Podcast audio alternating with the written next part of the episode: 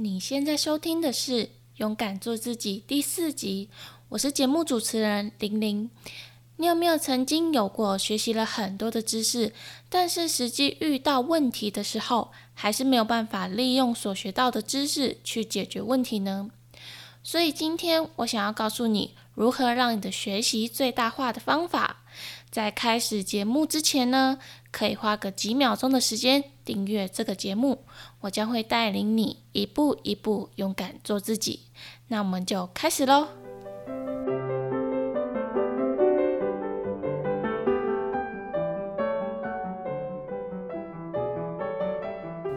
首先，我想先来分享一场演讲的心得。演讲的主题是 “How to learn from mistakes”，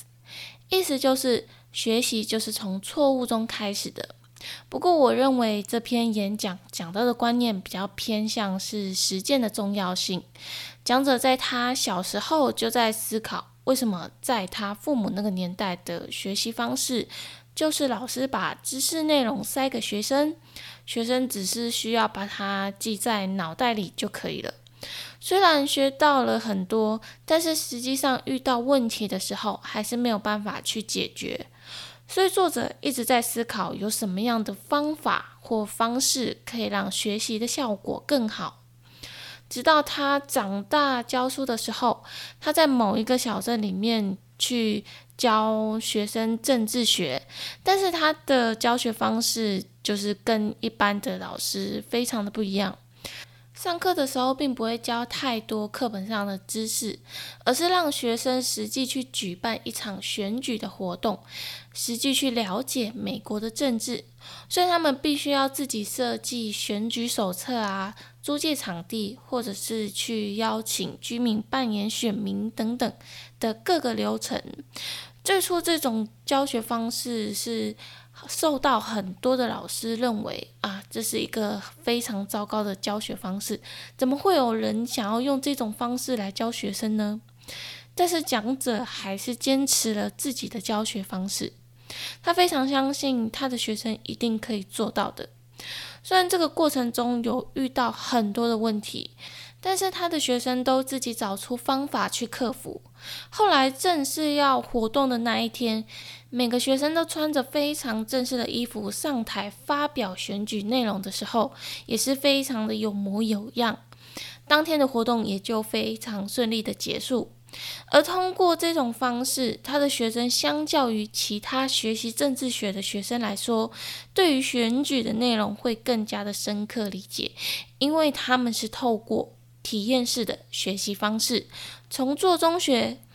所以这也就让我想到，曾经我在看过的一部美国的连续剧，叫做《谋杀入门课》，不知道你有没有听过？那一部连续剧真的是非常的刺激，而且非常的好看。如果你没有看过的话，可以去看一下。那它是从二零一四年开始播出的，总共是六季结束，好像是最近这一两年才完整的大结局结束这样子。那这一部连续剧呢，主要是围绕着法律的知识。那女主角她是一位大学的教授，那她是教授刑法的，而教学方式呢，会实际的带学生去参与她所承接的法律案件。实际和犯人或者是当事人对谈，找出有什么样的方式可以帮助对方争取更好的审判结果。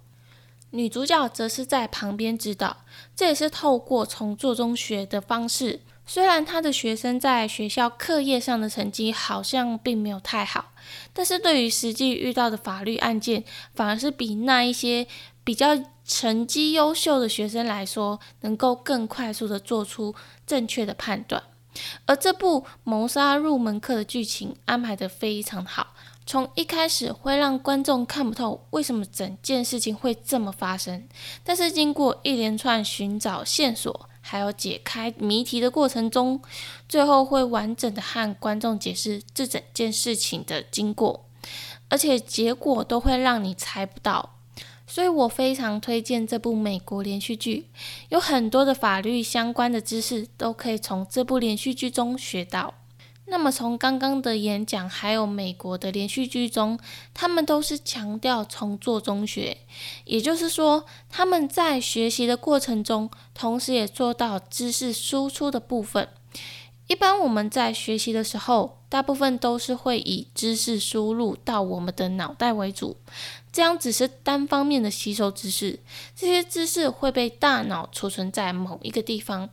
一旦有一段时间没有去使用，它们就会被大脑放置在一个平常不会使用到的地方。那学到的知识就不太容易会再次使用到。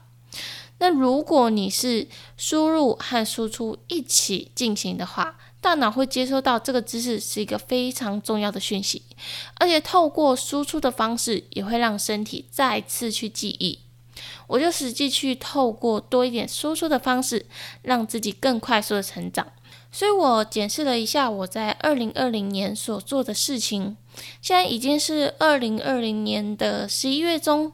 再不到一个半月的时间就要迎接新的一年二零二一年。我觉得这个时间过得其实非常的快，尤其是现在接近年底的时候，常常会觉得，诶，怎么一天过得这么快就结束了？真的是一转眼，二零二零年就要过完了。如果你还有一些在二零二零年计划要完成的事，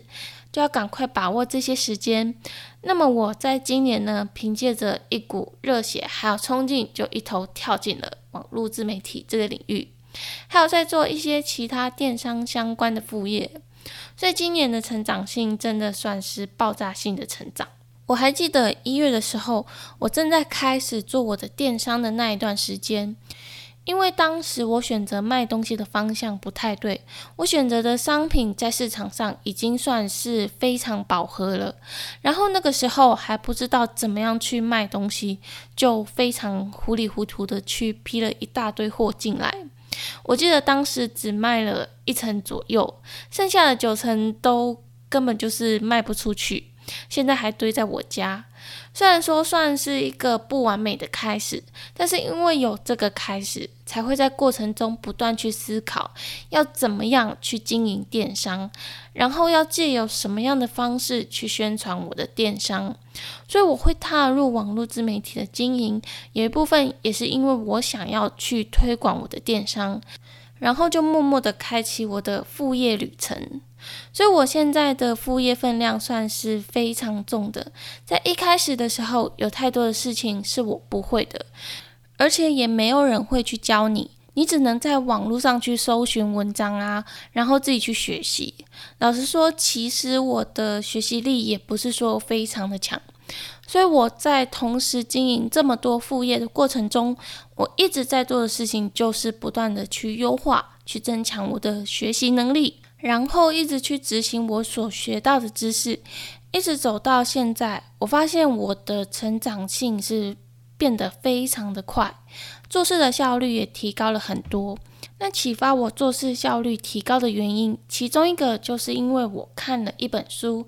叫做《最高学以致用法》。其实，在一开始看到这本书的时候，看到它的简介就直接被吸引。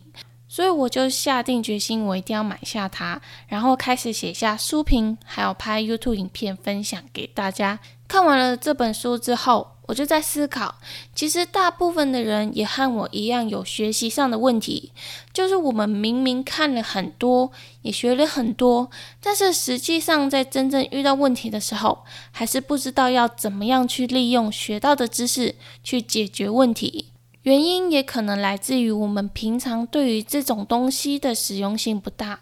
所以在我们的大脑里面就会被归类成这不是一个重要的知识，就会被放在大脑里面的仓库里，可能是最里面的仓库。你突然想要使用的时候，就在仓库里翻翻找找，可能找得到，也有可能找不到。找得到的状况，就会像是你可能当下想不到要用什么样的方法去解决，但是经过一段时间之后，你会在某个奇怪的时间点突然想到啊，原来答案是这样啊。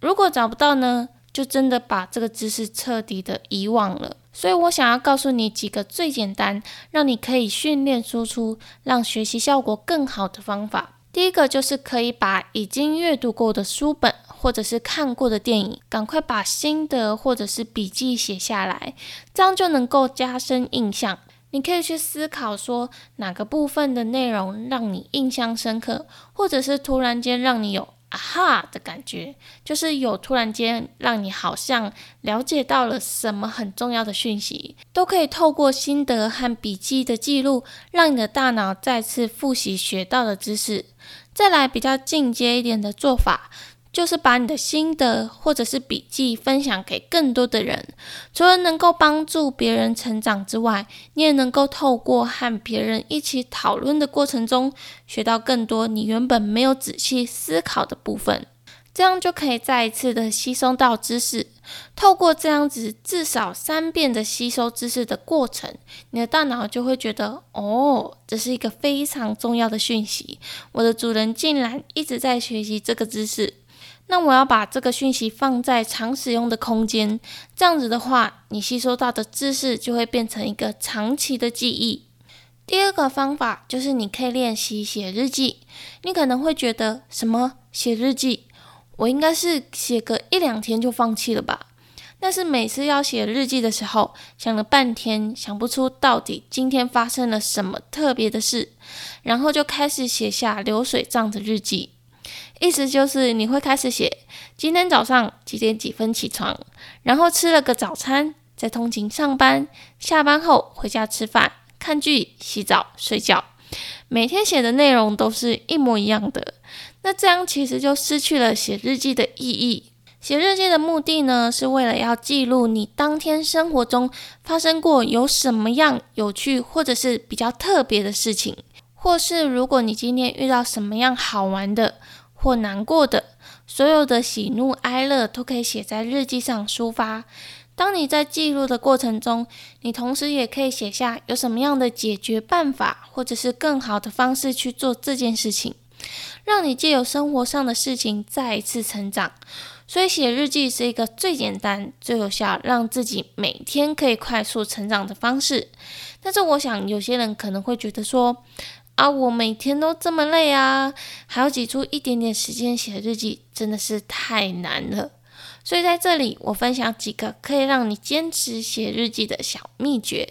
第一个小秘诀呢，就是及时记录当下发生比较特别的事。我想大家手边一定都有手机吧？如果你没有手机的话，那你也可以在你的包包里面准备一本小的笔记本。你可以在当下发生完这件事情一阵子后，赶快拿出你的手机或者是记事本，记录一下刚刚发生的事。你可以不用马上想出有什么办法可以解决，或者是让事情发展的更好的方式，你只需要记录刚刚发生的事情就可以了。晚上睡前的时候，再花一点时间去思考一下。第二个小秘诀呢，就是制作一个 checklist。也就是说，你可以制作一张每天必做的清单，然后贴在每天都容易看得到的地方。比如说，你可以贴在出门的门口，或者是餐桌的桌垫下，甚至是你可以贴在厕所里。你只需要做到这个张贴在容易看得到的地方的这个小动作，你的大脑就不用再空出额外的空间去记得你每天要去写日记这件事情。第三个秘诀呢，就是把你的日记本跟笔放在随处可以拿到的地方。比如说，你可以放置在书桌上。每次你坐在书桌前的时候，你只需要翻开日记本，拿起你的笔，就可以开始写日记了。那其实这三个秘诀呢，都是应用到降低门槛这个概念。如果说你每天都必须要想着，我今天晚上一定要写日记。然后你的日记本是放在书柜最里面，要拿出来的时候，可能还要挪动到其他的书本，才可以顺利的拿出。这一连串的障碍，让你觉得写日记的难度怎么那么高？尤其是当你在精神和体力特别疲惫的状态下，我敢保证，十之八九的人就直接放弃写日记了。一旦你某一天没有开始写日记了，之后的连续几天就非常高的几率就不去做这件事情。